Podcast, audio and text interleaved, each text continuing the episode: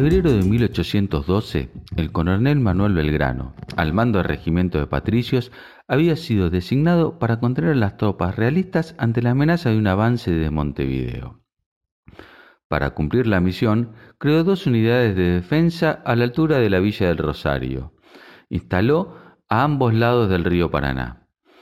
Para distinguirse de sus enemigos, consiguió que el triunvirato le apruebe vestir a su ejército con las escarapelas celestes y blancas que él mismo había ideado. Entusiasmado, encargó a un grupo de damas liderado por Catalina Echeverría de Vidal la confección de una bandera con los mismos colores. Días más tarde, el 27 de febrero, a las seis y media de la tarde, y sobre la barranca del río, el joven Cosme Maciel hizo por primera vez la bandera argentina. En ese lugar hoy se levanta el Monumento Histórico Nacional a la Bandera, justamente en la ciudad de Rosario, donde se encuentra el nodo central de nuestra bioeconomía. Sobre el Paraná, a una distancia de 30 kilómetros hacia el sur y otros tantos hacia el norte, eh, más precisamente entre las localidades de Arroyo Seco y Timbúes, se embarcan casi el 80% de las exportaciones agroindustriales argentinas, que a su vez representan el 60% de las exportaciones totales del país. Su importancia relativa cobra aún más importancia de lo que reflejan estas cifras, pues prácticamente el complejo es exportador neto, es decir, no registra importaciones. En estos 60 kilómetros de costa se constituye el mayor y más moderno complejo de crashing de oleaginosas del planeta. Un monstruoso clúster de procesamiento de soja se convierte en harinas, aceite, biodiesel y glicerina refinada, que comienza con el complejo de Dreyfus en General Lagos y culmina en Timbúes en Renova, la mayor planta de molienda de soja del mundo que se hizo muy popular en estos días por formar parte de los activos de Vicentín. Este conglomerado de empresas e industrias convierten a la Argentina en el mayor exportador mundial de glicerina refinada, de biodiesel, de aceite de soja y de harina de soja. Este último es el principal producto exportable de Argentina y llamativamente es denominado por el INDEC como residuo y desperdicio de la industria alimentaria. Una nomenclatura que debería revisarse, pues estamos hablando del insumo proteico más importante en las dietas de producción de carne de casi todo el mundo. Nada parecido a lo que es un residuo. También hace un poco de ruido que se denomina el sector agroindustrial como sector primario. En primer lugar porque la agricultura hace varias décadas que se ha convertido en una actividad con enorme base científica. Donde hace 50 años se lograban maíces de 3.000 kilos por hectárea, ahora se cosechan 15.000. Y ese, y ese valor agregado genuino es producto de cientos de millones de dólares que se invierten en biotecnología, en sembradoras de precisión, en pulverizadoras con control de caudal, en tractores, cosechadoras con monitoreo satelital y en el desarrollo de nuevos productos de protección de cultivo.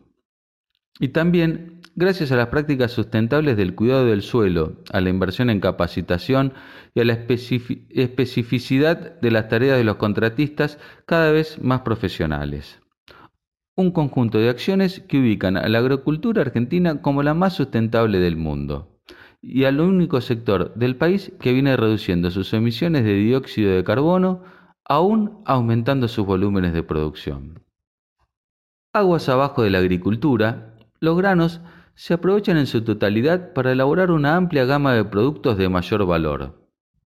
En este sector prácticamente no hay desperdicios ni residuos, y donde los hay, hay varias iniciativas para convertirlos en recursos de valor, como por ejemplo las plantas de biogás asociadas a los feedlots. En la agroindustria, cada vez los procesos son más complejos, haciendo que los productos tradicionales sean cada vez más puros, de mayor calidad y valor económico y dando origen a nuevos subproductos. Esto ha sido una constante en industrias como la del crashing de soja, con la lecitina y la cáscara, en la joven industria del bioetanol, donde está separando el aceite de la burlanda, logrando así diferentes calidades de alimento para la nutrición animal, y en la molienda de trigo con harina de distintas calidades o integrando los procesos de molienda a las plantas de alimento balanceados.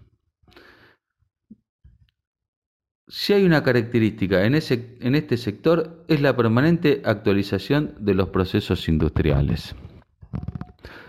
Rosario es mucho más que el centro de gravedad del complejo de Crashing.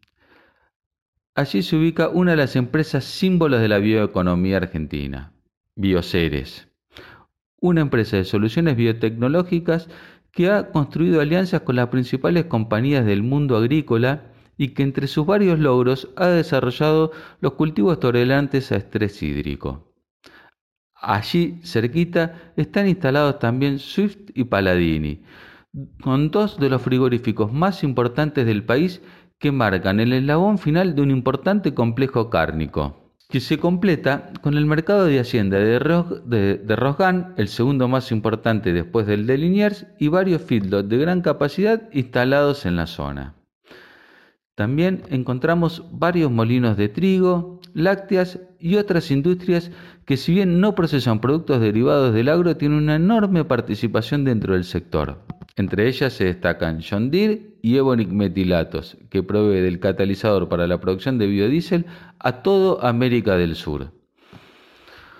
Un poco más lejos, en Carcarañá, el molino Juan Semino es la única industria en Sudamérica que elabora gluten en polvo, un concentrado que contiene 75% de proteína y que se obtiene a través de un, novedoso, de un novedoso proceso que no requiere la utilización de productos químicos. Y si seguimos ampliando el mapa, aparecen Armstrong y las Rosas con sus metal mecánicas, Nogoyá al otro lado del río con la láctea Boglioni y el complejo Bio Nogoyá de producción de biodiesel y refinación de glicerina y muchísimas industrias más que resulta imposible enumerar.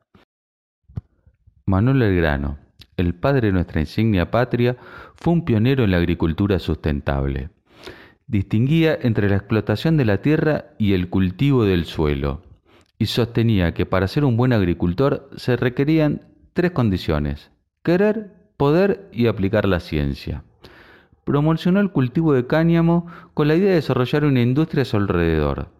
El cáñamo era la materia prima para la fabricación de telas, cuerdas y papel, y tenía la propiedad que su cultivo requería poca agua y mejoraba la estructura del suelo, características que hacen que hoy sea uno de los cultivos que más impulso está teniendo este nuevo enfoque de la bioeconomía.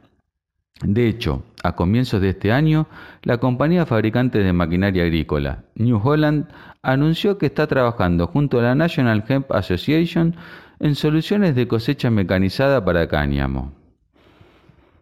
Por eso, a dos siglos de su paso a la inmortalidad, queremos rendir nuestro humilde pero sincero homenaje a uno de los grandes ilustros que tuvo nuestra patria, y cuyo símbolo, nuestra bandera, tiene su monumento al lado del río Paraná, allí donde converge nuestra bioeconomía.